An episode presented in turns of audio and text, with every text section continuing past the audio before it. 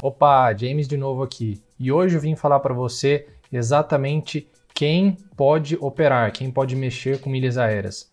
Basta que essa pessoa tenha duas coisas bem simplesinhas.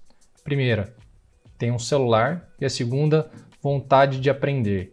Então, o que, que você está esperando para começar? Bora lá?